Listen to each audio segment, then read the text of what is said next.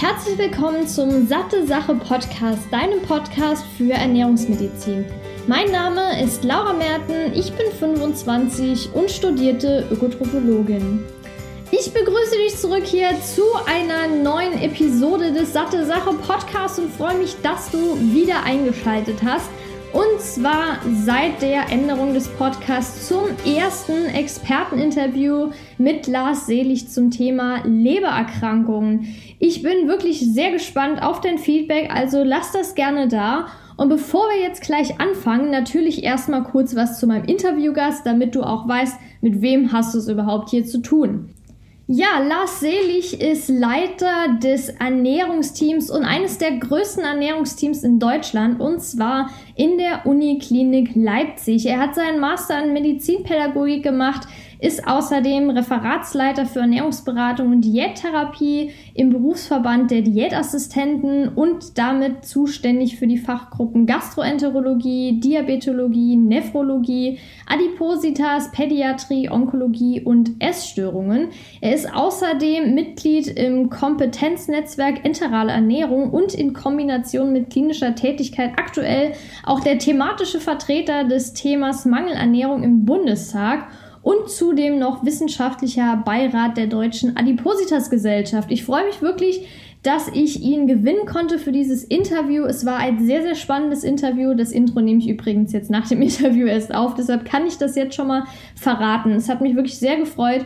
Und ich finde es auch toll, euch diese Episode zu präsentieren und hoffe auch wirklich, dass in Zukunft noch mehr Experten zusagen für solche Interviews, denn ich finde es einfach super, wenn dann auch aus der Praxis berichtet werden kann.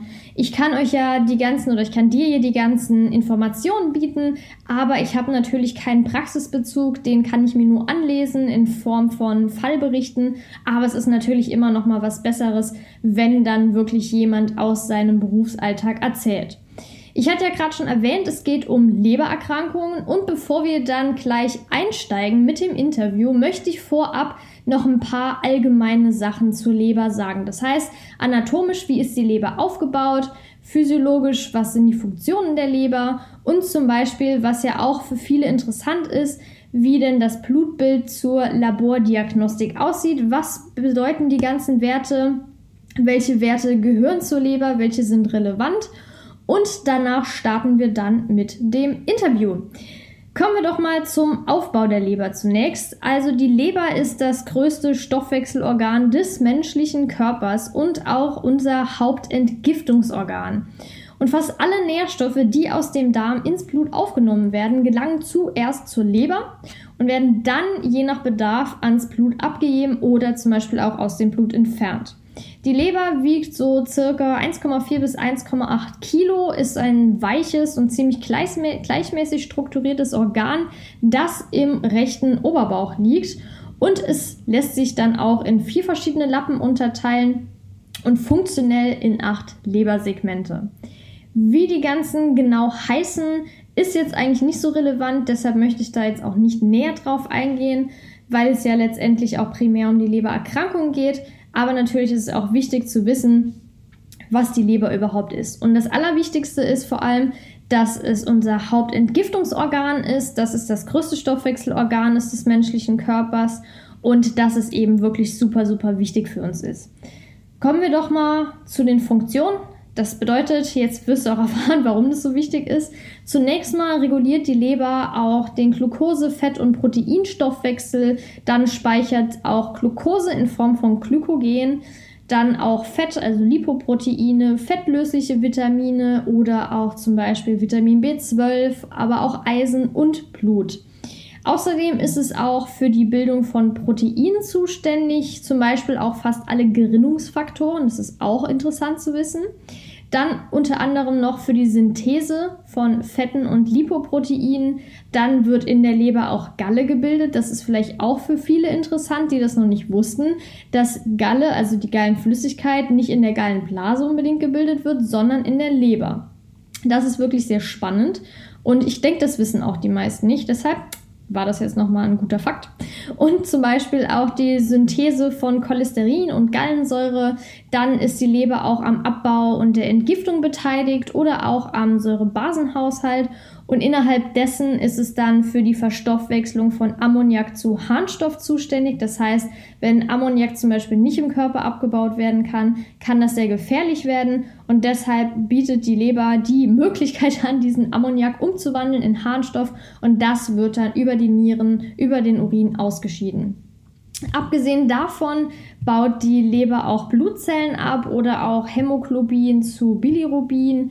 Dann unter anderem auch Hormonstoffwechsel, Hormone werden dort produziert, Medikamente werden dort auch abgebaut. Es kommt zur Elimination von Alkohol durch die Oxidation von Ethanol. Dann hat die Leber aber auch noch eine Abwehrfunktion, zum Beispiel über die Keime aus dem Magen-Darm-Trakt oder auch Blutbildung beim Fetus, das heißt bei einem Ungeborenen bis zum siebten Schwangerschaftsmonat. Also die Leber spielt auch schon im sehr frühen Stadium der Entwicklung eines Fötuses oder Fetus eine sehr wichtige Rolle. Und das begleitet uns auch noch im ganzen Leben. Das heißt, die Galle, äh, die Galle, die Leber ist unfassbar wichtig für uns und deshalb ist es auch wichtig, die gesund zu halten. Und zu dem Thema kommen wir dann gleich. Vorab noch eine Information zum Blutbild. Also der Labordiagnostik, da haben wir verschiedene Parameter. Das wäre zum einen die ja, drei, die eigentlich am häufigsten auf dem großen Blutbild zu sehen sind. Die werden eigentlich auch immer gemessen im großen Blutbild. Das ist zum einen GPT, GOT und Gamma-GT. Das sind ein bisschen komplizierte Namen. Trotzdem möchte ich die dir mit auf den Weg geben, damit du auch mal weißt, was das überhaupt bedeutet. Wir haben einmal den GPT-Wert, der bedeutet Glutamat, Pyruvat, Transaminase. Allerdings ist dieser Wert, beziehungsweise was heißt nicht der Wert, aber der Name ist relativ veraltet und eigentlich sollte es Alanin-Aminotransferase heißen. Allerdings findet man das eigentlich nie auf Labordiagnostiken, also auf den Ausdrucken. Aber nur, dass du es weißt, da gibt es eher einen neueren Begriff. Genauso ist auch GOT, also Glutamat-Oxalacetat-Transaminase veraltet und sollte eigentlich Aspartat-Aminotransferase genannt werden. Dann der Gamma-GT-Wert ist Gamma-Glutamyltransferase. Zwei andere auch noch wichtige Blutparameter ist GLDH, das ist Glutamat-Dehydrogenase und AP, das ist die alkalische Phosphatase. Und das sind unter anderem die Parameter, um zu schauen, wie geht es der Leber, funktioniert das Ganze noch, gerade auch im Hinblick auf Menschen, die bestimmte Medikamente nehmen, die sich auch über die Leber abbauen. Das ist natürlich besonders wichtig, dass die Leber einwandfrei funktioniert, dass sich das auch normal abbauen kann und es da nicht zu Einlagerungen kommt, dass das Medikament sich nicht richtig abbauen kann. Das wäre natürlich sehr, sehr schlecht. Und darüber zum Beispiel spreche ich auch gleich noch mit dem Lars Selig. Er hat auch beispielsweise Fragen beantwortet, die ich bei Instagram, beziehungsweise ich habe darauf dazu aufgerufen, dass äh, bei Instagram noch Fragen gestellt werden, dass ich die aufnehmen kann. Und da war zum Beispiel auch eine Frage, wie die Auswirkungen denn von alltäglichen Medikamenten, wie zum Beispiel Paracetamol auf die Leber ist, wie schnell erholt sich die Leber wieder davon und was tut man zum Beispiel nach einer Erkrankung, um die Leber wieder zu erholen? Das heißt, regeneriert sich die Leber überhaupt wieder? Und wenn ja, wie lange dauert das? Dann kam noch eine Frage von einer Followerin bei Instagram, deren Heilpraktikerin gemeint hat, da sie schlechte Leberwerte hat, soll sie Fleisch essen. Das ist eine gute Hilfe gegen Leberwerte. Oder dass zum Beispiel auch ähm, das Ganze mit diesen Stoffwechselkuren oder Detoxkuren eher, was der Lars Selig dazu sagt als Experte. Und zum Beispiel natürlich auch ganz vorab die bestimmt die Erkrankungen, die häufigsten, wie zum Beispiel eine nicht-alkoholische Fettleber oder Leberzirrhose dann oder im Endstadium auch ein Leberkarzinom. Und das Ganze besprechen wir gleich im Interview. Ich bin sehr gespannt, wie du das Interview findest. Ich würde mich wirklich sehr über Feedback freuen, da es ja das erste richtige Experteninterview ist und ich mich dann auch in Zukunft verbessern kann. Würde mich sehr freuen. Ich wünsche dir auf jeden Fall sehr viel Spaß bei dem Interview und ja, wir hören uns dann bei der nächsten Episode wieder. Kurz ein Überblick. Was sind denn so die häufigsten Lebererkrankungen, die es gibt? Die häufigsten Lebererkrankungen weltweit, das ist die nicht-alkoholische Fettlebererkrankung, ganz klar. Ähm, zu den Risikofaktoren für so eine äh, nicht alkoholische Fettlebererkrankung äh, da zählt die Fehl- und Überernährung, äh, die meist hervorgerufen durch Übergewicht ist und das wirklich auch ein weltweites Problem ist und daraus dann auch diese Probleme resultieren. Die äh, alkoholische Fettlebererkrankung, die ist gar nicht mehr so stark verbreitet, wie sie das mal war. Sicherlich gibt es da auch noch ein großer Prozentzahl der Bevölkerung, aber die nicht alkoholische, das ist das, was tatsächlich einen großen, äh, über, ein großes Übermaß genommen hat. Okay, ja, ich glaube also generell ist das Thema Ernährung, Übergewicht, ähm, Überernährung sowieso immer relevanter und gerade diese Erkrankungen, die darauf zurückzuführen sind, dementsprechend auch häufiger. Und jetzt kurz nochmal zu der alkoholischen Fettleber wollte ich nochmal fragen, weil ja viele direkt sagen, ja, wenn man jetzt zum Beispiel regelmäßig Alkohol trinkt, sagen wir jetzt mal in der Woche drei Flaschen Bier oder von mir aus jeden Abend einen Wein, kann man da sagen, dass es auf Dauer jetzt beispielsweise über 30, 40 Jahre zu so einer alkoholischen Fettleber führt?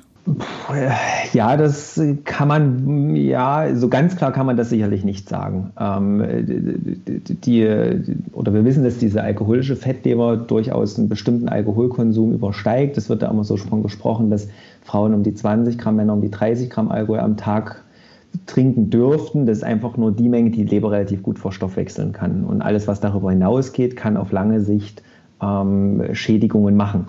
Nun haben wir aber durchaus Patienten, die trinken weitaus mehr Alkohol und haben nie ein Leberproblem, über ganzes Leben nicht. Und wir haben Patienten, die haben weitaus weniger Alkoholkonsum oder nur ab und zu ähm, und äh, haben damit schon Leberprobleme. Ja, aber definitiv kann man sagen, dass der chronische Alkoholmissbrauch oder die Alkoholsucht durchaus ein sehr, sehr hohes Risiko für eine Lebererkrankung und in dem Fall eine Leberzirrhose durchaus ist. Also kann man sagen, dass es eine bestimmte Prädisposition dafür gibt, dass man vielleicht eher anfällig ist oder gibt es da jetzt nichts Spezielles, wo man sagen könnte, die Person hat jetzt eher die Wahrscheinlichkeit, ähm, wenn sie Alkohol trinkt, an so einer alkoholischen Fettleber zu erkranken? Nee, das kann man nicht. Also es gibt genetische Dispositionen für die nicht-alkoholische Fettlebererkrankung. Da gibt es tatsächlich Gene, die man auch nachweisen kann, ähm, die erhöhtes Risiko für so eine äh, für so eine Fettlebererkrankung machen können, aber für die alkoholische nicht, nein. Okay. Und was wären jetzt zum Beispiel solche genetischen Faktoren, also Gene, klar, logisch genetische Faktoren, aber kann man da schon ungefähr vielleicht in einfachen Worten erklären, was dafür zuständig ist? Ähm, für die also wir wissen, dass äh, für die nicht-alkoholische Fettlebererkrankung äh, bestimmte Gene dafür verantwortlich sind. Die können wir sogar messen. Das heißt, wir können jetzt sagen, lieber Patient, du hast mit dem äh, Genfaktor ein erhöhtes Risiko, so eine nicht-alkoholische Fettleber auszubilden. Ähm, das kann man tatsächlich machen und man versucht sogar ähm, dafür eine Art Medikament zu schaffen, dass man eben äh, sich präventiv vor so einer Fettlebererkrankung äh, schützen kann. Mhm. Aber das hat jetzt nur mit dieser nicht-alkoholischen Fettleber zu ja. tun? Okay. Also ist es im Prinzip jetzt, wenn man eine Prädisposition hat, heißt das nicht zwangsläufig, dass wenn man Alkohol trinkt, dass es dadurch auch ein erhöhtes Risiko gibt? Im Sinne der Gene nicht, nein. Aber natürlich der Alkohol per se macht das erhöhte Risiko. Ja, auf jeden Fall. Ähm, ich finde es wirklich sehr, sehr spannend. Und jetzt habe ich doch noch eine kleine Nachfrage, äh, weil Sie ja gerade von Prävention gesprochen haben, auch gegebenenfalls äh, Medikamente. Wie sieht es denn ja ähm, ernährungstechnisch aus? Was würden Sie denn jetzt Ihren Patienten, die eine Prädisposition haben, raten, worauf die besonders achten sollen? Naja, wie ich ja schon anklingen habe, ist ja das Übergewicht oder die Adipositas Hauptursache Nummer eins für so eine nicht-alkoholische Fettlebererkrankung. Ja? Und ähm, das ist auch Hauptursache oder Hauptanknüpfungspunkt, wenn wir in die Therapie gehen ähm, oder auch in die Prävention. Das heißt, ein Normalgewicht im Fokus zu halten, äh, schützt mich in dem Moment auch vor diesen nicht-alkoholischen Fettlebererkrankungen. Ähm, es spielen noch andere Punkte mit eine Rolle. Wir wissen, dass Fruchtzucker und hier insbesondere Softdrinks ähm, ein sehr, sehr hohes Risiko äh, machen, so eine nicht-alkoholische Fettleber zu bekommen. Ja, aber die Prävention Übergewicht, das ist ja tatsächlich ein globales Thema, was wir angehen müssen in Verhältnisprävention und Verhaltensprävention, ähm, wo sich ja viele Fachgesellschaften mit äh, beschäftigen, viele Experten mit beschäftigen, wie wir das Thema Übergewicht und Adipositas irgendwie therapieren können. Ähm, und solange wie Adipositas nach wie vor keine eigenständige Erkrankung ist oder als Krankheit anerkannt ist, ähm, werden wir da auch richtig Probleme haben. Und damit wächst die Zahl an übergewichtigen Menschen immer mehr und damit auch die Zahl an den Fettlebererkrankungen. Mhm. Leider, leider. Ja, das stimmt. Aber ich hoffe ja, dass wir als Ernährungswissenschaftler, als Ernährungsfachkräfte da in Zukunft noch ein bisschen besser aufklären können und da vielleicht auch, ja, wie soll ich sagen, also das Ganze ein bisschen eindämmen können. Gerade das, das Traurige ist auch, finde ich jetzt kurzer Exkurs, aber gerade in den ja, dritte Weltländern, sage ich jetzt einfach mal, ist das Übergewicht ja auch, ähm, also das steigt ja auch die Anzahl der Übergewichtigen, mhm. weil ja da natürlich mittlerweile auch zum Beispiel Brasilien, da sind die Leute ein bisschen reicher, die gönnen sich dann auch mehr. Genau. Und ähm, ich glaube, das ist auch ein großes Problem, was wir haben. Mexiko war das beste Beispiel, dass in Mexiko ganz, ganz viele ganz stark übergewichtige äh, Menschen auf einmal äh, zutage gekommen sind. Und die haben ja zum Beispiel diese Softdrink-Steuer eingeführt. Äh, und siehe da, tatsächlich konnten die Übergewicht und damit auch Fettlebererkrankungen durchaus ähm, reduzieren. Ja. Okay, Aber ich will nicht das, das Thema, äh, ich will nicht das Thema äh, Softdrink-Steuer aufmachen, weil das ja auch immer mal diskutiert wird. Und in Deutschland wir eigentlich eine sehr, sehr starke ähm, äh, Lobbyistengemeinschaft haben, die das, die das gut verhindern können. Aber das ist wirklich interessant. Ich glaube, das wäre auch nochmal eine Maßnahme. Klar, hier wird ja auch in Deutschland über gewisse Lebensmittelsteuern diskutiert, aber ich glaube, das wäre vielleicht auch nochmal eine Maßnahme, die man noch ein bisschen näher diskutieren könnte. Mhm. Ähm, ja. Und da jetzt nochmal die Rückfrage, also es geht ja primär bei den Softdrinks um wahrscheinlich Fructose, Glucose. Hat das ja. auch eine Auswirkung mit diesen Zuckeralkoholen, also Zuckerersatzstoffen? Ähm, also die Daten oder die Studien, die darüber gemacht wurden, zeigen immer die, den Fruchtzucker. Ähm, bei den Zuckeraustauschstoffen und Zuckeralkoholen müssen wir die ja tatsächlich voneinander trennen. Also Süßstoffe und Co. machen das nicht. Und bei Zuckeralkoholen, ähm, was ja so Isomalt und sowas äh, mit darstellt, ähm, gibt es da keine, keine klaren Datenlagen zu. Ja? Weil die nie isoliert so betrachtet werden können. Ja? Weil die, ähm, also früher hat man immer gesagt, dass Süßstoff und Zuckeralkohole dem Körper signalisieren, dass er irgendwie Süßes bekommt und damit mehr Insulin ausschüttet ähm, und damit man irgendwie Heißhunger bekommt und sowas. Das konnte aber rein wissenschaftlich so gar nicht nach, ähm, nachempfunden werden. Ja, und von daher kann man sich ganz klar auf den Fruchtzucker stürzen und auf diese Glukosesirupe, aber auf die Zuckeralkohole so nicht. Okay, also ja, da gibt es dann auch nochmal einen Unterschied. Das ist gut zu wissen. Jetzt nochmal, mm, können Sie vielleicht nochmal erklären, wie genau denn jetzt das, also nicht pathophysiologisch, sondern generell, wie lang es beispielsweise oder was man dafür tun muss, wie die Ausgangslage ist, bis so eine nicht-alkoholische Fettlebererkrankung entsteht. Das heißt, muss man da zum Beispiel eine gewisse Anzahl an Jahre übergewichtig sein? Gibt es da einen bestimmten BMI, den man rausgefunden hat, bei dem es kritisch wird? Hm.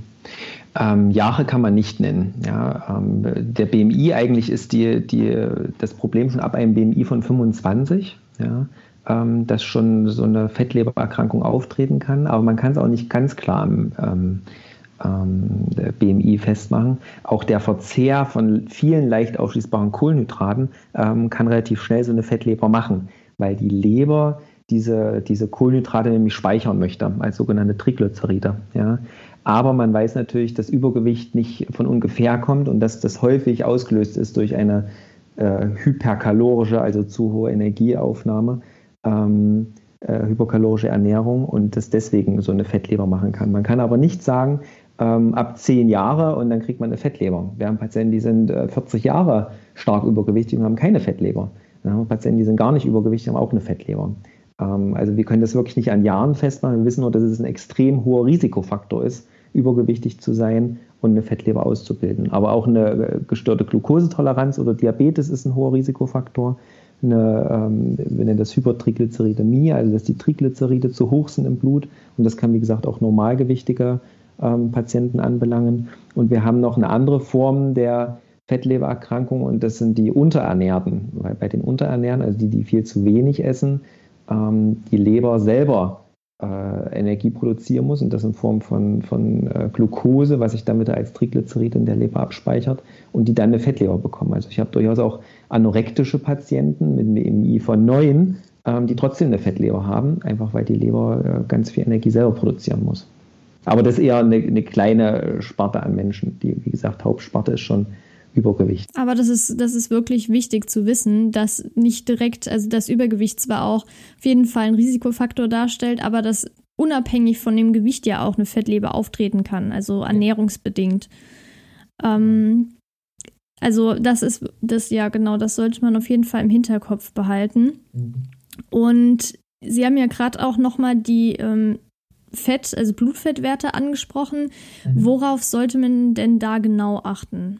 Also für die, für die Fettlebererkrankung sind tatsächlich die Triglyceride entscheidend. Ja.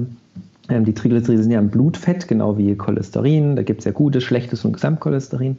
Und es gibt die Triglyceride. Und wir wissen, dass wenn die Triglyceride erhöht sind, das sind die, die sich in der Leber ähm, ähm, speichern oder ansammeln und, oder ablagern.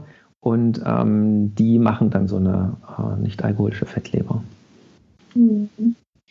Ich kann und die sind auch der Marker. Entschuldigung. Okay. Nee, kein Problem. Ich kann ja noch kurz aus meiner ja, Erfahrung berichten. Ich hatte mal eine Zeit, da habe ich dieses extreme High Carb gemacht. Das heißt mindestens 80 mhm. Prozent Kohlenhydrate gegessen. Habe sehr viele Smoothies getrunken, keine grünen, sondern viel mit Obst und so weiter. Mhm. Und auch Säfte getrunken. Und ich hatte einen Triglyceridwert von 230. Mhm. Und das war für mich schon wirklich sehr erschreckend, weil ich ansonsten ja. auch gesund bin und gesund auch war zu dem Zeitpunkt. Okay, psychisch ist nochmal was anderes, aber trotzdem ähm, heißt das ja auch, dass es zum Beispiel durch zu viel, ja, nicht unbedingt isolierte Fructose, aber gerade bei Säften ist ja oft, dass die Ballaststoffe einfach raus sind, wenn die ähm, schon erhitzt wurden und so, die man kaufen kann, jetzt nicht frisch gepresste. Aber würden Sie dann auch sagen, dass es nicht wirklich vorteilhaft ist, so viele Smoothies und Säfte zu trinken? Bedingt, unbedingt. Ähm, wenn Patienten kommen und sagen, oh, das ist super, ich habe jetzt ja irgendwie mein ähm, mein Essen umgestellt ähm, und esse jetzt nur noch Obstsalat zum Abendbrot oder sowas. Dann sagen wir, nein, um Gottes Willen, äh, bitte nicht den Obstsalat zum Abendbrot, weil genau in dem Obst äh, nämlich der viele Fruchtzucker drin ist. Ja? Und Obst zu kauen ist ja noch in Ordnung, ja? aber als Smoothie ist das eigentlich eine, eine Katastrophe. Auch die Empfehlung der Deutschen Gesellschaft für Ernährung, die sind zwar fünf am Tag, aber davon sind drei Portionen Gemüse und zwei Portionen Obst. Und mehr soll das dann auch nicht sein, weil die Fruchtzucker oder der Fruchtzucker, die Fructose, halt äh, schnell zu diesen Triglyceriden im Körper umgewandelt werden kann. Und ähm, dieser, dieser Hype an Smoothies ähm, ernährungsphysiologisch für uns gar nicht so gut ist, ja, weil wie gesagt die Ballaststoffe fehlen und wir müssen gar nichts mehr tun, um Energie aufzunehmen. Ja, und diese Ballaststoffe, ähm, die, die dafür sorgen sollen eigentlich, dass wir zum einen natürlich sekundären Pflanzenstoffe aufnehmen, aber die auch Sättigung machen sollen und die quellen sollen in unserem Magen-Darm-Trakt das geht dann viel zu viel oder viel zu schnell durch. Ja? Und Obst müssen wir kauen und müssen da richtig eine Arbeit mitmachen und dann ist es auch in Ordnung. Aber als Smoothie, wo ich wirklich viel Obst auf äh, kleine Menge habe und das dann auch noch trinke, ähm, das mögen wir ernährungstherapeutisch eigentlich gar nicht nehmen. Nee, ich kann das auch absolut verstehen weil bei mir ist es auch in ja, Bekanntes und, Bekannten- und Freundeskreisen, dass oft gesagt wird, ich habe jetzt hier, äh, mache ich mir immer einen Smoothie oder kaufe mir die aus. Es gibt ja viele Firmen, die mittlerweile die über tollen Smoothies rausbringen. Mhm. Die sind ja ganz anders und viel gesünder als die anderen. Und ähm, das ist ja auch das gleiche wäre, als würde ich das Obst dann essen. Aber dann sage ich auch, nee, das Problem, gerade die fertigen Smoothies, die sind ja dann noch erhitzt worden und alles. Das heißt, es ist ja ein Riesenunterschied, ob man das trinkt, es geht direkt quasi durch und oder ob man das isst. Also zum Beispiel ist ja ein Riesenunterschied, ob man jetzt auch zum Beispiel einen Apfelsaft trinkt oder einen Apfel isst, weil, wie Sie ja gesagt ja. haben, die Ballaststoffe so gut wie komplett weg sind. Und Ballaststoffe sind ja auch wichtig für die Verdauung, dass es nicht sofort aufgenommen wird. Und da ist, denke ich, nochmal ein deutlicher Unterschied. Und würden Sie denn jetzt sagen, weil Sie ja gerade mit diesen zwei Portionen Obst am Tag, ähm, dass Sie das angesprochen haben, gibt es da also kann man da nicht sagen, wenn jetzt jemand, ähm, weiß ich nicht, zwei Äpfel am Tag isst, eine Banane und eine Birne, ist das dann zu viel? Kann man so nicht sagen, ja. Wenn das ähm, über den Tag verteilt ist und wenn auch viele andere, also wenn auch Vollkornprodukte und andere ballaststoffhaltige Lebensmittel gegessen werden, dann ist das völlig in Ordnung. Und dann kommt es natürlich noch darauf an, ob man die Energie, die man aufnimmt, dann auch gleich verbrennen kann. Ja? Ähm, wir, wir, hatten mal eine Gedächtnisweltmeisterin bei uns, die hat enorm viele Kohlenhydrate gegessen und das ist sofort ins Gehirn gegangen ähm, und, und wurde da verbrannt. Ja, also unser Gehirn kann ja nur Kohlenhydrate oder Glucose verbrennen ähm, und äh, braucht das auch, wenn ich, wenn ich viel Denkarbeit leiste. Ja? Wenn ich aber jetzt zu Hause sitze auf meinem Sofa und da versuche, mich gesund zu ernähren viel Obst esse, dann äh, habe ich tatsächlich das Problem mit diesen hohen Triglyceriden, weil der Körper das nicht braucht und dann einfach speichert. Ne? Das ist einfach ein guter Mechanismus des Körpers, Energie, die er nicht braucht, zu speichern. Und bei diesen leicht ausbaren Kohlenhydraten, der Fructose macht das in Form von Triglyceriden. Dass wir das heute nicht mehr brauchen, diese Speicherung, das äh, steht ja leider auf einem anderen Blatt Papier. Das stimmt. Aber würden Sie jetzt sagen, dass zum Beispiel, also ist mir jetzt gerade so in den Sinn gekommen, Low Carb eine Prävention wäre? Ähm, jein. Ähm, also es gibt verschiedene, viele Stufen von Low Carb. Ja. Sicherlich äh, wissen wir, dass die Empfehlungen mit den 50 bis 60 Prozent der Gesamtenergie durch Kohlenhydrate zu decken, ähm, nicht mehr ganz so streng eingehalten werden muss oder sollte. Ähm, das Problem ist trotzdem, dass wir einen Grundbedarf an Energie haben. Und wenn ich die Kohlenhydrate reduziere, dann habe ich Eiweiß und Fette. Nun habe ich aber auch Probleme, wenn ich zu viel Fett esse und ich habe auch Probleme, wenn ich zu viel Eiweiß esse. Ja, von daher muss ich weiterhin in einem guten Mischverhältnis der Makronährstoffe irgendwie mich bewegen. Ja, und äh, die Kohlenhydrate sind weder zu verteufeln noch sind die zu hypen. Ja, wir haben zwei verschiedene Arten Kohlenhydrate. Das sind einmal die Vollkornprodukte und dann diese leicht aufschließbaren Kohlenhydrate. Ähm, die muss ich in einem guten Verhältnis äh, zueinander aufnehmen. Und wie gesagt, ich muss dann gucken, wenn ich diese reduziere, muss ich ja was anderes hochnehmen. Und da haben wir dann ein Problem. Aber dieses Low Carb, das ist genauso für und wieder wie Low Fat und, und, und High Fat und High Carb und äh, ja, diese vielen Ernährungsmythen und Geschichten und äh, Vorschläge ähm, haben alle, sind alle diskussionsbereit. Nennen wir es so. ja, allerdings. Äh, da gibt es viele dafür, also viele Befürworter und viele, die total dagegen sind. Ich denke, da kann man nicht 100% sagen, das ist gut oder das ist schlecht, weil es immer auf die Umsetzung auch ankommt. Ja, und auf das, äh, das also warum mache ich das? Ne? Wir haben durchaus Erkrankungen, wo wir die eine oder andere Richtung äh, sehen und, und vollziehen müssen. Ähm, und äh, auch wie das im, im Alltag umsetzbar ist. Ja? Ich habe gar kein Problem damit, wenn ein Patient auch mehr Obst oder Gemüse irgendwie in seinem Alltag irgendwie integriert und das macht. Und wenn die Triglyceridwerte gut sind und die Leberwerte auch gut, dann ist das, ist das auch alles in Ordnung und dann muss man da auch nichts verändern. Ja? Ähm, aber man muss es halt dann sich angucken und deswegen warnen wir, egal in welche Richtung, vor äh, einseitigen Ernährungsumstellungen oder vor sehr einschneidenden Ernährungsumstellungen, ja? weil sich der Körper in der Regel ja auf die Ernährung irgendwie eingestellt hat und der Stoffwechsel eingestellt, was man so hat. Und wenn man mit einmal ähm, relativ einschneidende äh, Veränderungen macht, dann macht das natürlich auch was im Körper, ja. Und das müssen wir dann einfach immer uns äh, individuell angucken, um da reagieren zu können, ja. Mm, ja, das stimmt. Wie sieht denn eigentlich eine ganzheitliche Therapie bei einer nicht alkoholischen Fettleber aus? Na, eigentlich genauso wie die DGE das in ihren zehn Regeln der gesunden Ernährung sagt. Ja, eigentlich bin ich nicht so Fan, immer alles auf die DGE und diese zehn Regeln zu schieben, aber tatsächlich nehmen wir diese Regeln der gesunden Ernährung so ein bisschen als Fundament für die einzelnen Beratungen, dass wir also mit den ähm, Patienten durchaus besprechen, was sind denn, was ist denn erstmal eine gesunde Ernährung, so auf wissenschaftlichem Stand, ähm, dass man sich da trotzdem hin und her bewegen kann, das ist völlig klar, und gucken dann individuell. Ähm, auch kann ich nicht sagen, okay, du bist übergewichtig und musst jetzt abnehmen und dann ist deine Fettleber gut. Ja, wenn das so einfach wäre mit dem Abnehmen, dann hätten wir das Problem nicht. Ja, wir müssen individuell drauf ähm, gucken. Es gibt viele verschiedene Wege abzunehmen. Ähm, oft gelingt das Patienten auch kurzfristig, langfristig dann wieder nicht. Ähm, und auch das macht dann wieder die gleiche Problematik, wie es vorher da war. Ja. Ähm, wir haben ein paar Therapieoptionen, die beim Übergewicht gut funktionieren.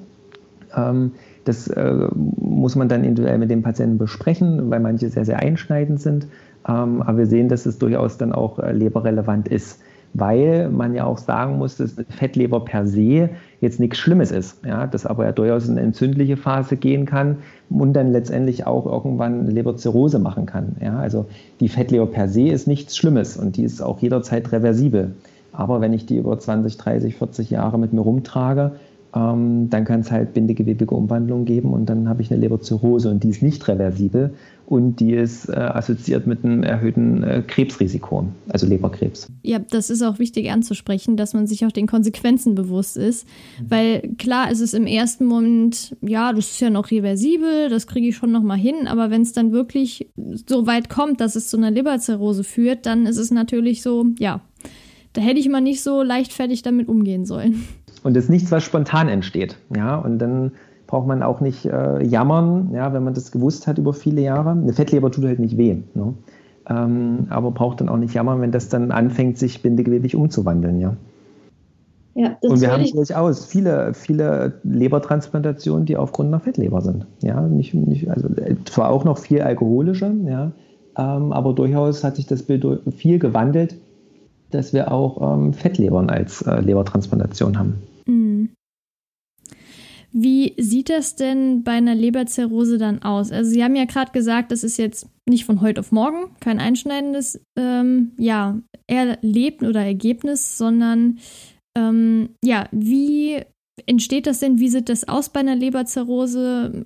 Sie haben ja schon gesagt, man kann es nicht rückgängig machen, es ist nicht reversibel. Aber wie wird das denn dann behandelt?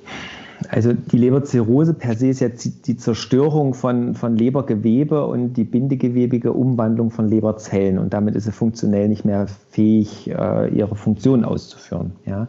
Es gibt viele verschiedene Ursachen für so eine Leberzirrhose, aber eine davon ist halt diese nicht alkoholische Fettleber und ähm, man muss sicherlich gucken, woher das kommt. Ja, es gibt auch angeborene Erkrankungen wie, wie so ein Morbus Wilson, was eine Kupferspeicherkrankheit ist oder ähm, andere Möglichkeiten ähm, so eine Leberzirrhose zu bekommen. Die muss ich natürlich anders therapieren. Aber eigentlich haben wir als Therapie der Leberzirrhose nur, dass wir eine nennen das so Abstinenz dieser lebertoxischen Stoffe haben, also besonders Alkohol, wenn es durch Alkohol bedingt ist. Ähm, wir haben eine ausgewogene Ernährung, ja, dass man da auch guckt. Äh, wir haben das häufige Risiko, dass Leberzirrhose-Patienten mangelernährt sein können. Das heißt, wir müssen da auf Eiweiß achten. Ähm, wir müssen Mangelzustände ausgleichen. Die haben oft einen Folsäuremangel oder Vitaminmangel. Ähm, und wir müssen gucken, dass die äh, Leberzirrhose sich nicht dekompensiert. Das heißt, dass ähm, bei einer Leberzirrhose zum Beispiel man sogenannte Speiseröhrenkrampfadern bekommen kann, weil sich in der Pfortader das Blut rückstaut oder dass man Wassereinlagerungen im Bauch bekommen kann, wo sehr, sehr viel Eiweiß drin gelöst ist zum Beispiel. Ähm, es gibt ein paar Medikamente, um das, um das Fortschreiten der Leberzirrhose so ein bisschen zu verlangsamen. Aufhalten kann man es leider nicht. Ähm, man muss regelmäßig einen Ultraschall machen, um zu gucken, dass sich kein äh, Leberkarzinom ausbildet, also entart, äh, Zellen entarten. Und eigentlich habe ich als Therapieoption tatsächlich am Ende nur eine Lebertransplantation. Und wenn es keine Leber gibt, dann ähm, kann ich daran versterben. Ja, also Weil die Leber einfach ihre Entgiftungsfunktion dann nicht mehr ähm, ausführen kann. Genau, das wäre nämlich jetzt auch die nächste Frage. Wie sieht das denn, weil ich meine, die Leber und die Nieren sind ja unsere Entgiftungsorgane, äh, die extrem mhm. wichtig sind. Und wird zum Beispiel dann auch die, werden die Nieren dann stärker belastet, wenn die Leber nicht mehr richtig funktioniert? Das kann man so nicht, nicht klar sagen. Also es gibt ein hepatorenales Syndrom, ja, das heißt, dass die Leber, die Niere, ähm, dass die natürlich zusammenhängen und dass sie dann auch ja schon stärker belastet sind aber die, das heißt eigentlich nur, dass die, die Stoffe, die die Leber nicht schafft zu entgiften, äh, über die Niere mit ausgeschieden werden und damit ist die stärker, stärker belastet. Ja. Ähm, aber das, das eine unmittelbar mit dem anderen hat es am Anfang nicht so, außer dann in diesem hepatorenalen Syndrom. Okay. Ich hatte jetzt hier noch eine Frage und zwar, ähm, ob es einen Zusammenhang von Leberinsuffizienz mit extremem Untergewicht gibt. Mm, ähm, also andersrum wahrscheinlich, ja. Man weiß, dass, die, äh, dass leberinsuffiziente Patienten hohes Risiko haben, Mangelernährung auszubilden. Meinen Sie das so rum oder meinen Sie, dass Mangelernährung eine Leberinsuffizienz machen kann? Das weiß ich leider nicht, weil die Frage genau so gestellt wurde. Also was ist der Zusammenhang von Leberinsuffizienz und ja. Okay, also wir haben ja viele verschiedene Ursachen, eine Leberinsuffizienz bekommen, äh, zu bekommen. Leberinsuffizienz heißt ja einfach nur, die Leber ist insuffizient, ausreichend zu arbeiten. Ja? Da gibt es viele verschiedene Ideen dazu. Also es gibt die, die normalen Virushepatiten, äh, A, B, C, die bekannt sind. Es gibt sogenannte Hepatotoxine, also so schädliche Stoffe für die Leber und es gibt, was ich schon sagte, diesen Morbus Wilson, die Kupferspeicherkrankheit. Es gibt äh, eine Pfortaderthrombose, also dass die Leber nicht mehr ausreichend mit Blut versorgt wird. Da gibt es viele verschiedene Ideen dazu.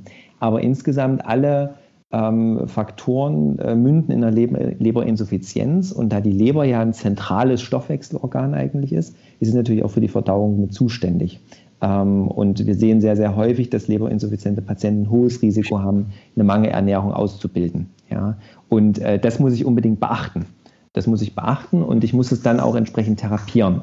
Das muss ich aber individuell machen. Also ich kann nicht sagen, der Patient hat jetzt eine Leberinsuffizienz ähm, und äh, kann jetzt die und die Therapie bekommen. Ja, aber ich muss unbedingt das Thema Mangelernährung im Blick halten. Und was würde man bei Mangelernährung ungefähr machen? Also klar, das ist individuell, aber gibt es da ein bestimmtes ja. Schema, das man quasi anspricht? Ja, ähm, erstmal muss man gucken, wie ist denn der Patient? Ne? Das ist wieder das Problem, woher kommt die Leberinsuffizienz? Ähm, äh, ist das zum Beispiel aufgrund von einer Fehlernährung oder von, von irgendwie was, wo ich das Grundprinzip erstmal ähm, therapieren muss. Und dann muss ich gucken, nimmt der Patient ausreichend Eiweiß zu sich. Ja.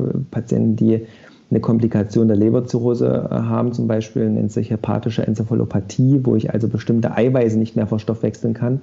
Und die Leber muss ja Eiweiße abbauen zu Ammoniak und scheidet die dann aus. Und wenn man das nicht mehr kann, dann geht das Ammoniak, ähm, steigt das im Körper und macht da Vergiftung, richtig starke Vergiftung. Ähm, das muss ich verhindern. Ja, das heißt, ich muss Patienten dann besprechen, welche eiweißreichen Lebensmittel dürfen die essen.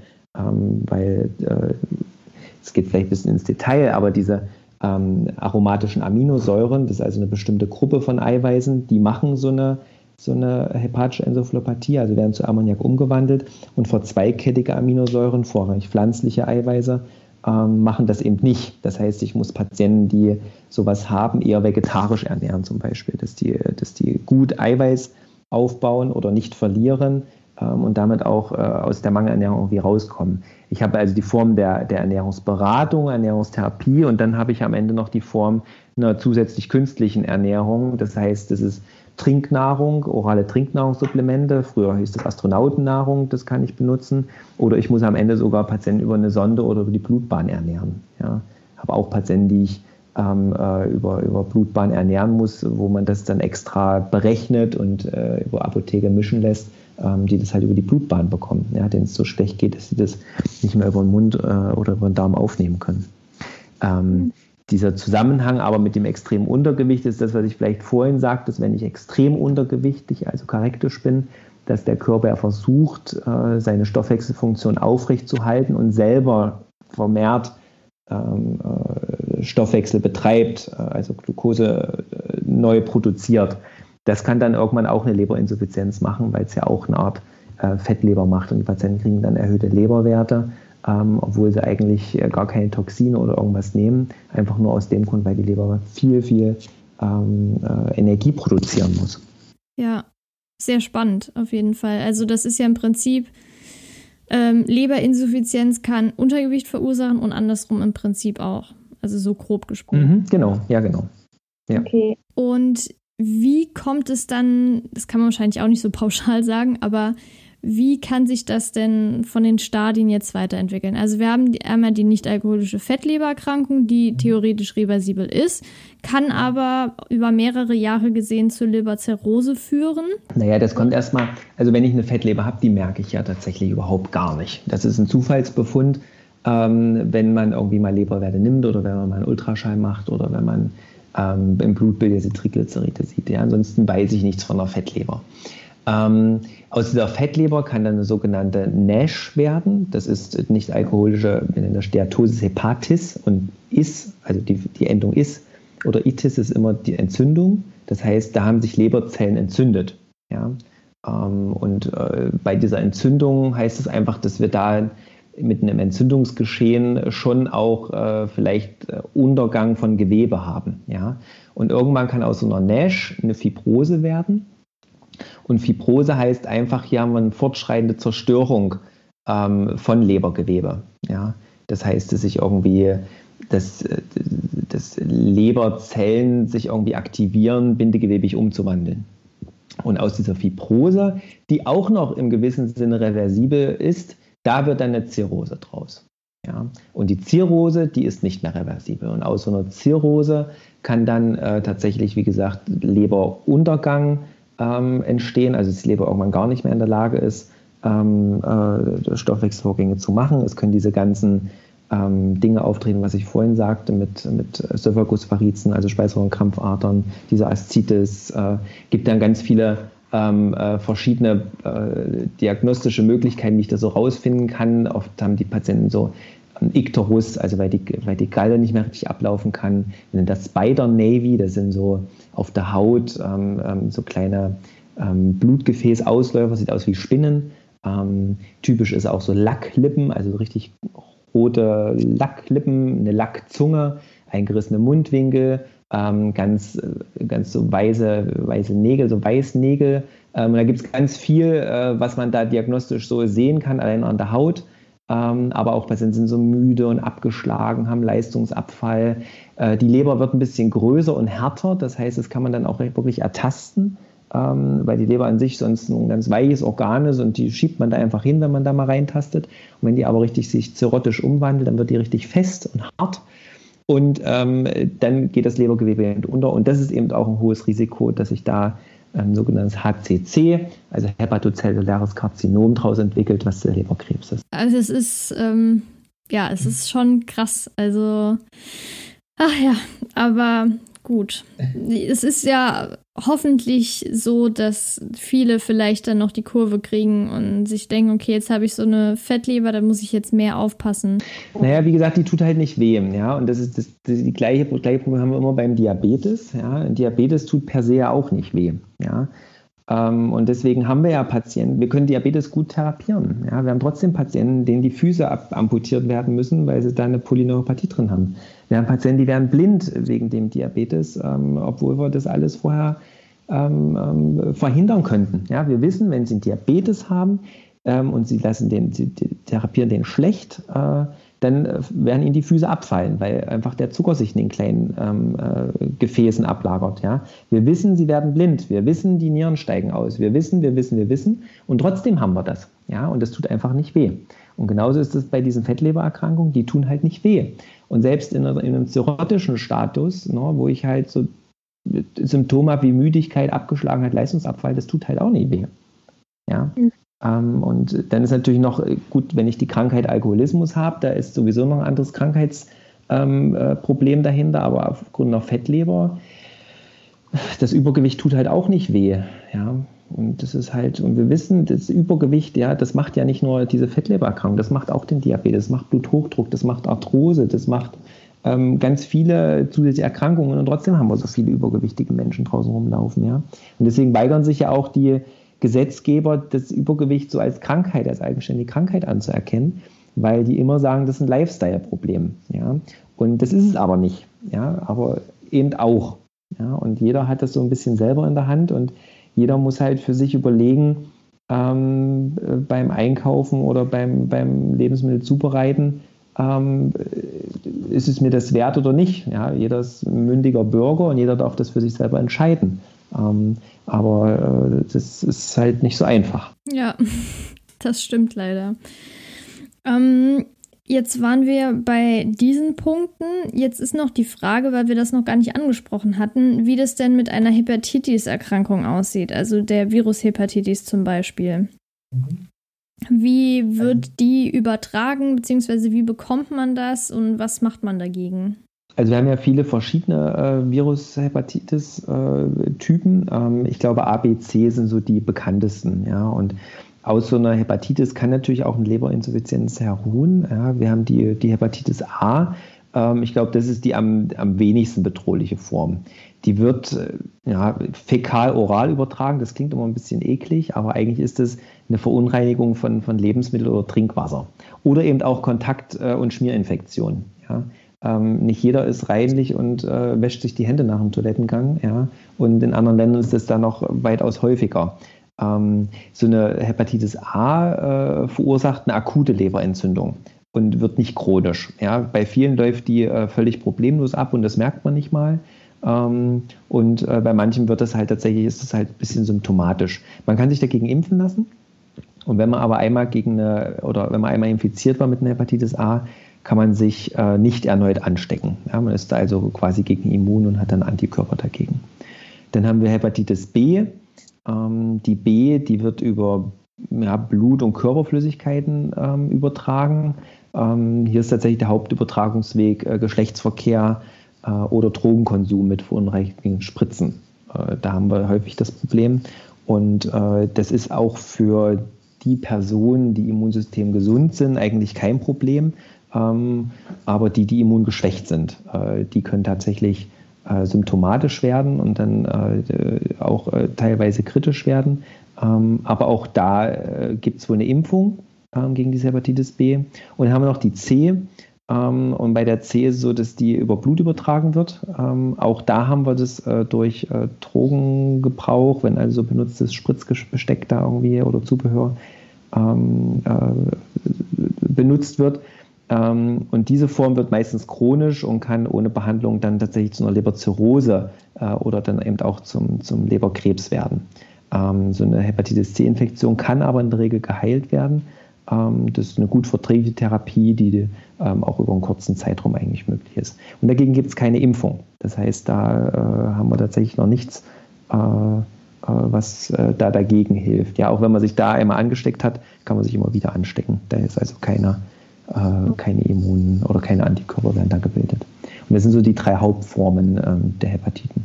Und wie sieht diese Therapie aus bei Hepatitis C? Das ist äh, ein Medikament. Das wird äh, so über Maximum drei Monate gegeben. Ähm, und dann äh, ist halt, da, da, genau kann ich das nicht sagen. Das machen unsere Hepatologen. Okay, aber da gibt es jetzt ernährungstherapeutisch nichts Gar nicht, gar nicht. Die, das Einzige ist äh, tatsächlich, äh, wenn die Leber insuffizient sind, dann wieder zu gucken, dass sie nicht in das Thema Mangelernährung rutschen, ähm, beziehungsweise wenn es dann das Thema Leberzirrhose geht, dass man da versucht, die Leber als Verdauungsorgan ein bisschen zu entlasten. Ähm, wir haben dann immer so eine Art äh, Schonkost oder leichte Vollkost, dass die Leber tatsächlich jetzt keinen Fokus auf Verdauungsvorgänge legen muss, sondern sich mit Entgiftungsvorgängen auseinandersetzen kann. Aber es gibt da kein, also es gibt keine Leberdiät mehr. Äh, früher gab es in den Krankenhäusern ja auch noch eine Leberdiät oder Leberschonkost. Sowas gibt es tatsächlich nicht mehr, ähm, weil die Patienten sich eigentlich normal ernähren sollen und man eher diese Mangelernährung im Blick halten sollte. Jetzt noch eine andere Frage bezüglich Viren. Und zwar kenne ich manche oder beziehungsweise es gibt ja sehr viele Menschen, die dieses Epstein-Barr-Virus in sich tragen. Mhm. Und das, soweit ich weiß, verursacht ja auch erhöhte Leberwerte. Ja, ähm, also dieses NEPV, das ist ja ein, ein Virus, was ja sehr, sehr, sehr, sehr, sehr, sehr häufig vorkommt. Ähm, und äh, was ja viele verschiedene Ausleger macht. Ja, das bekannteste ist ja das Pfeifersche Drüsenfieber. Ähm, das kann sich ja auch Leberwerterhöhungen machen, aber das ist kein klassischer Parameter für so ein, für so ein EBV. Ja. Ähm, es gibt äh, bisher keine Impfung oder keine wirkliche Therapie gegen dieses EPV. Ja, die meisten machen das einfach durch, ähm, ohne dass die symptomatisch werden. Es gibt jetzt neue Untersuchungen, die so ein bisschen in Richtung gehen, dass ähm, EPV tatsächlich ein, ein, eine Krebsentstehung mit äh, hervorrufen kann. Aber das wohl länderspezifisch. In manchen Ländern, ich glaube so eher China und sowas, ist es eher so Nasen-Rachenbereich. Und bei uns ist das eher so Lymphombereich, also so in Richtung Leukämie. Ähm, macht aber per se nichts mit der Leber. Ja, ähm, es kann sicherlich Leberwerterhöhungen machen, weil es einfach ein Herpesvirus ist. Ja, ähm, aber das ist kein typischer, da gibt es keine typische Korrelation zwischen EPV und, und äh, Leberwerten. Okay, also bedeutet, weil zum Beispiel ähm, kenne ich jemanden, der hatte pfeifisches Drüsenfieber vor mehreren mhm. Jahren und jetzt sind die Leberwerte auch nach 30, 40 Jahren immer noch stark, also wirklich stark erhöht.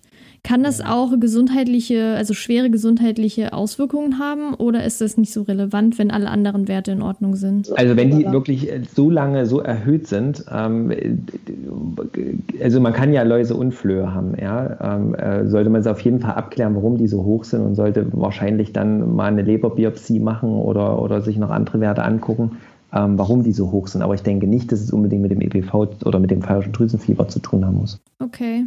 Ja, da muss ich mal nochmal Bescheid sagen, dass das vielleicht näher nochmal nachgeschaut werden sollte. Aber das ist auf jeden Fall eine wichtige Frage für mich gewesen.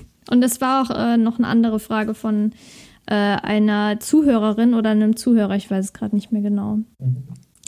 Okay, jetzt würde ich gerne noch mal kurz auf das Thema Entgiftung eingehen, weil das ja auch mit diesen ganzen Detox-Kuren ein extremer Hype ist.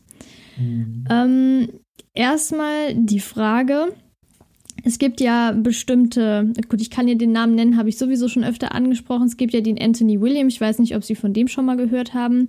Er ist ja auch der Meinung, dass man, wenn man, also es gibt auch ein Buch von ihm, Heile deine Leber. Ähm, er hat noch andere Bücher geschrieben, unter anderem die Selleriekur oder Selleriesaftkur, irgendwas in der Art. Und er ist ja der Meinung, dass man mit Selleriesaft so fast alles therapieren kann und dass das auch als Detox-Kur genutzt wird, um die Leber von Schwermetallen und Umweltgiften und generell nicht nur die Leber, sondern alle anderen Organe gefühlt ähm, entgiften kann und dass das einzig wahre ist, um überhaupt äh, eine Heilung zu erfahren. Also das ist natürlich eine schwierige, schwierige Frage. Ja. Ich glaube, äh, prinzipiell muss man sagen, dass der Begriff Entgiftung ja mittlerweile als Synonym für alles Mögliche verwendet wird. Ja. Und ähm, Entgiftung in, im, im Sinne der Medizin oder im Sinne des Stoffwechsels zu benutzen, ist schon, ist schon schwierig, weil wir im Körper per se ja keine wirklichen Gifte haben. Ja?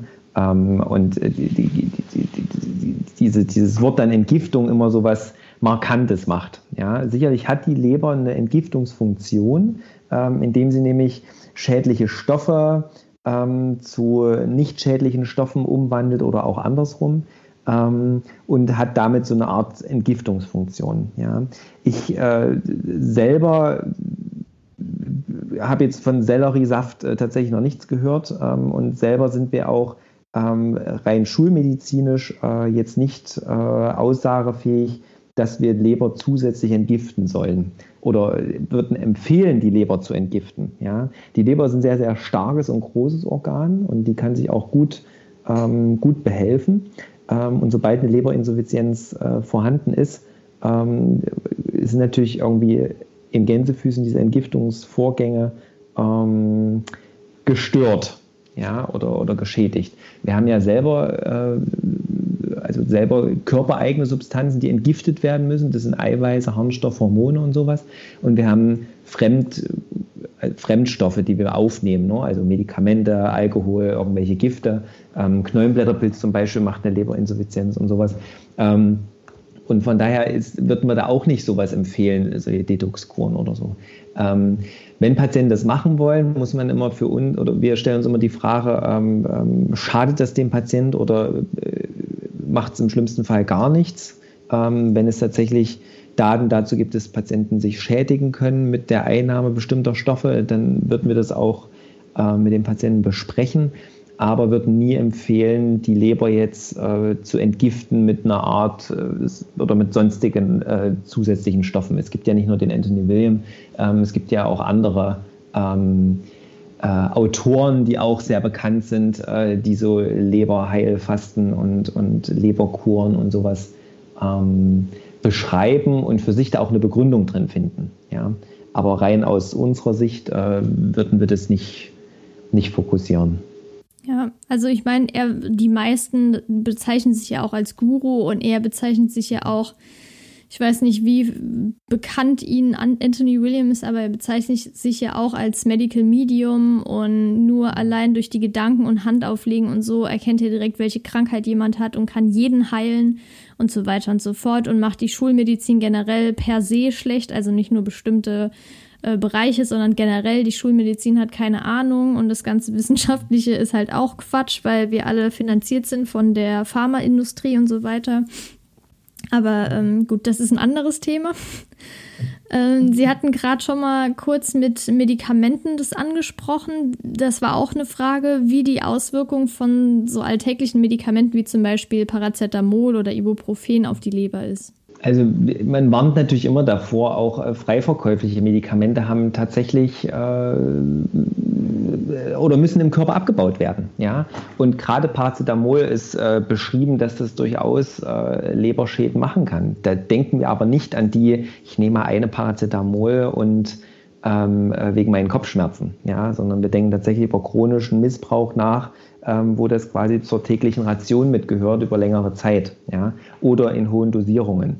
Ähm, und da sind so einfache Tabletten wie Paracetamol, das ist eben kein Tic-Tac, sondern es ist tatsächlich ein, ein Schmerzmittel mit Wirkstoff, äh, was über die Leber abgebaut werden muss ähm, und was dann auch äh, Leberschäden machen kann. Okay, und wenn man jetzt, also es gibt ja nach Operationen und so weiter und so fort, äh, also schweren Traumata, Operationen und so weiter, dass manche Menschen über zwei, drei Wochen Schmerzmittel nehmen müssen oder sogar länger. Kann sich die Leber wieder ganz normal davon erholen oder gibt es da auch Langzeitschäden? Das kann sie. Sie kann sich davon gut wieder erholen. Okay, gut. Das war nämlich auch so eine Frage, ob sich die Leber wieder erholen kann generell. Ja, die Leber ist ein bemerkenswertes Organ. Ja, und äh, die Leber kann sich auch in der Regel gut regenerieren. Das sehen wir in dieser schnellen ähm, Regenerationsphase, wenn wir jetzt zum Beispiel die Fettleber haben und die Patienten sich jetzt anders ernähren, innerhalb von wenigen Wochen ist die Leber wieder auf völlig blanken, ähm, äh, völlig äh, blanken Status. Ja? Oder wenn wir Leberteiltransplantationen machen, ja? Ähm, wie schnell die Leber die kompletten Funktionen wieder übernehmen kann. Ja? Also die Leber ist wirklich ein bemerkenswertes Organ. Hm. Ja, gut, dass wir die haben. Und die sollten wir auf jeden Fall auch pflegen. Ja, auf jeden Fall.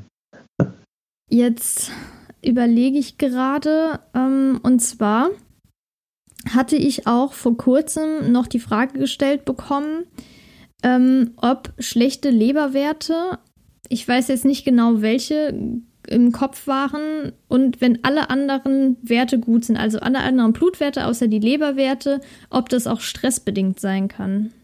Also Stress wird durchaus als äh, Risikofaktor für, für Leberwerterhöhungen mit gesehen. Ich denke aber immer im Kontext gesehen. Ja? Ähm, ich denke, Stress per se, da passiert ja auch was im Körper. Ja? Das sind wieder Hormone, die ja produziert werden. Und äh, Hormone müssen wieder in der Leber abgebaut werden. Ja? Das heißt, dass es durchaus Leberwerterhöhungen machen kann. Ähm, aber ich würde immer, wenn ich erhöhte Leberwerte habe, die trotzdem abklären lassen, weil man eben nicht weiß, was dahinter stehen kann. Aber Stress wird mit genannt als, als äh, Auslöserfaktor, das ist richtig. Und wenn man sich pathophysiologisch herleiten will, dann macht Stress Adrenalin und andere Hormone, die da ausgeschüttet werden und die müssen wieder über die Leber abgebaut werden und damit hat sie mehr Arbeit und damit kann sie natürlich äh, auch Leberwerterhöhungen machen. Okay, und wenn es jetzt zum Beispiel, das war auch eine Frage, wenn man erhöhte Leberwerte hat, aber keine klare Ursachen, ähm, wie da das Diagnosevorgehen ist ungefähr. Auch das muss der, der Hausarzt bzw. dann ein Hepatologe entscheiden. Ja. Ähm, einfach nur isolierte Leberwerte, es gibt immer Diagnosemöglichkeiten. Ja? Also muss man da mal drauf gucken mit einem, mit einem Ultraschall, ja, ob die Leber irgendwie, gibt auch Leberzysten, die völlig, ähm, ähm, völlig harmlos sein können, ja, die dann auch Leberwerterhöhung machen. Das sehe ich halt im Ultraschall. Ähm, es kann ähm, zur Not eine Leberbiopsie genommen werden, ja, äh, um zu gucken, wie ist das Lebergewebe aufgebaut.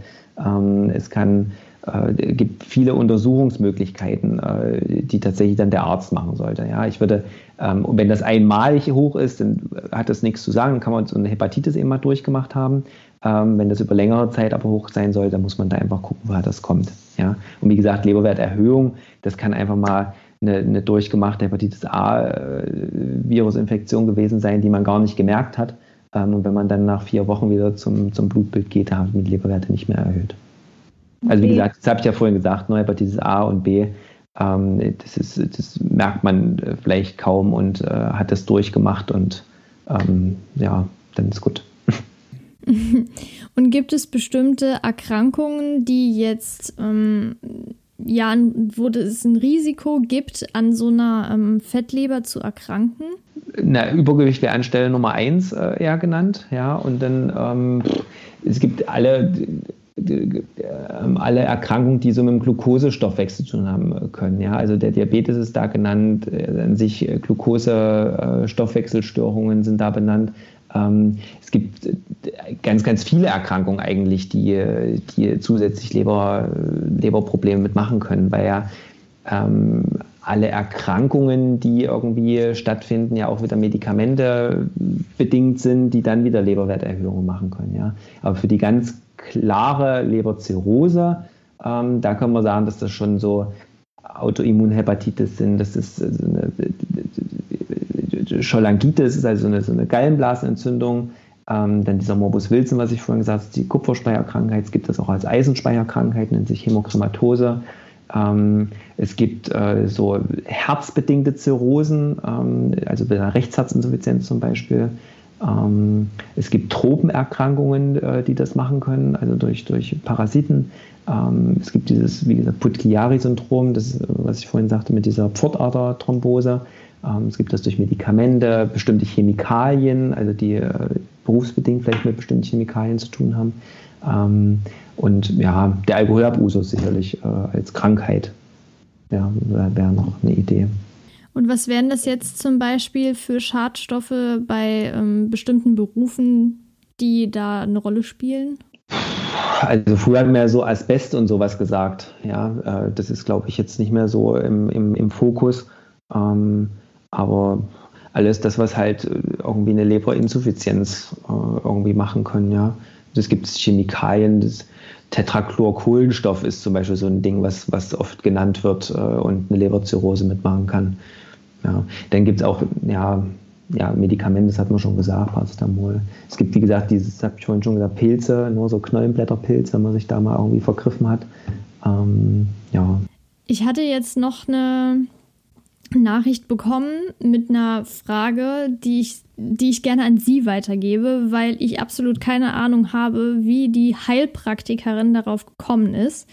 Und zwar hat die Zuhörerin ähm, erhöhte Leberwerte, war damit zu ihrer Heilpraktikerin und die meinte, sie muss deutlich mehr Fleisch essen. Das würde gegen hohe Leberwerte helfen. Ja, habe ich keine Idee dazu. Okay, ich nehme mich auch also, nicht. Ich wüsste nicht, ich wüsste tatsächlich nicht, was, äh, was. Also wichtig ist, wie gesagt, immer, wenn man erhöhte Leberwerte hat, um zu gucken, wo kommen die her. Ja, das ist so der erste Punkt. Und der zweite Punkt ist, dass gerade Fleisch mir sich nicht begründen würde, warum das äh, Leberwerte reduzieren sollte. Außer vielleicht, dass man, wenn man mehr Fleisch isst, weniger Kohlenhydrate isst und damit ähm, äh, keine Triglyceriderhöhung hat. und damit Low Carb isst. Aber keine Ahnung. Es kann auch im Sinne von Paleo-Diät äh, den Charakter haben, dass man ja sagt, äh, Paleo äh, ist ja diese Steinzeit-Diät, da hat man ja auch kaum Kohlenhydrate gegessen und dann ähm, kann das vielleicht äh, daher so ein bisschen rühren. Aber warum jetzt direkt Fleisch bei Leberwerten, das wüsste also, soweit ich das gelesen habe, ernährt sie sich vegetarisch und sonst ist auch alles top, aber sie hatte jetzt erhöhte Leberwerte und die Heilpraktikerin hat gesagt, ja, sie muss jetzt Fleisch essen, das liegt daran. Aber gut. Würde ich nicht sagen. aber nee, ich, ich kann es mir auch nicht erklären. Ja. Hm, gute Frage. Aber ja, ich habe jetzt auch nur gesagt, dass ich ja nicht genau weiß, was da der Hintergrund sein soll, aber dass ich jetzt nicht per se, außer es gibt eine bestimmte Erkrankung, ähm, würde ich jetzt nicht jemandem empfehlen, ja, du musst mehr Fleisch essen, weil dann geht es dir viel besser. Genau, würde ich auch nicht. Okay. Ja, das waren eigentlich alle meine Fragen, die ich mir notiert habe. Ähm, mir ist jetzt auch so zwischendurch nichts mehr primär eingefallen. Haben Sie noch was aus der Praxis zum Beispiel, das Sie öfter sehen, was ich jetzt nicht angesprochen habe? Eigentlich nicht.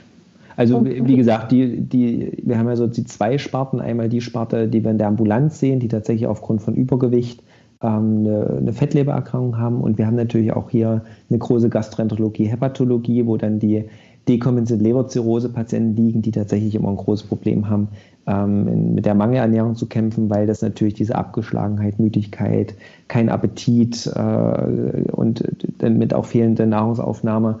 Ähm, und das ist unser klinisches Problem, wie wir da äh, immer rangehen müssen. Ja, aber das haben wir, glaube ich, gut beleuchtet und das sind so die zwei Hauptdinge, ähm, die man unbedingt beachten sollte. Okay, ja, sehr spannend. Ich bin auch sehr froh, dass Sie das Praktische beziehungsweise das aus ihrem Alltag noch mit reingebracht haben, weil ich glaube, das ist also für mich natürlich sehr, sehr spannend jetzt gewesen, aber ich glaube auch für die Zuhörer und Zuhörerinnen sehr, sehr spannend, weil es ja nicht nur Theorie ist, sondern auch wirklich, wie es umgesetzt wird. Ja, ähm, ja dann wäre ich am Ende meiner Fragen bedanke mich nochmal sehr bei Ihnen. Das hat mir wirklich sehr viel ähm, Spaß gemacht, um Ihnen dazu zu hören. Und ich bin mir auch sicher, dass das sehr, sehr viele Menschen interessieren wird. Ja. Und ja, wie gesagt, danke, dass Sie dabei waren bei meinem Podcast, dass Sie hier als Experte mitgewirkt haben. Und ähm, ja, wir bleiben auf jeden Fall in Kontakt und vielleicht ergibt sich in Zukunft ja nochmal eine Gelegenheit. Sehr gerne. Und vielen Dank, dass ich dabei sein durfte. Sehr, sehr gerne.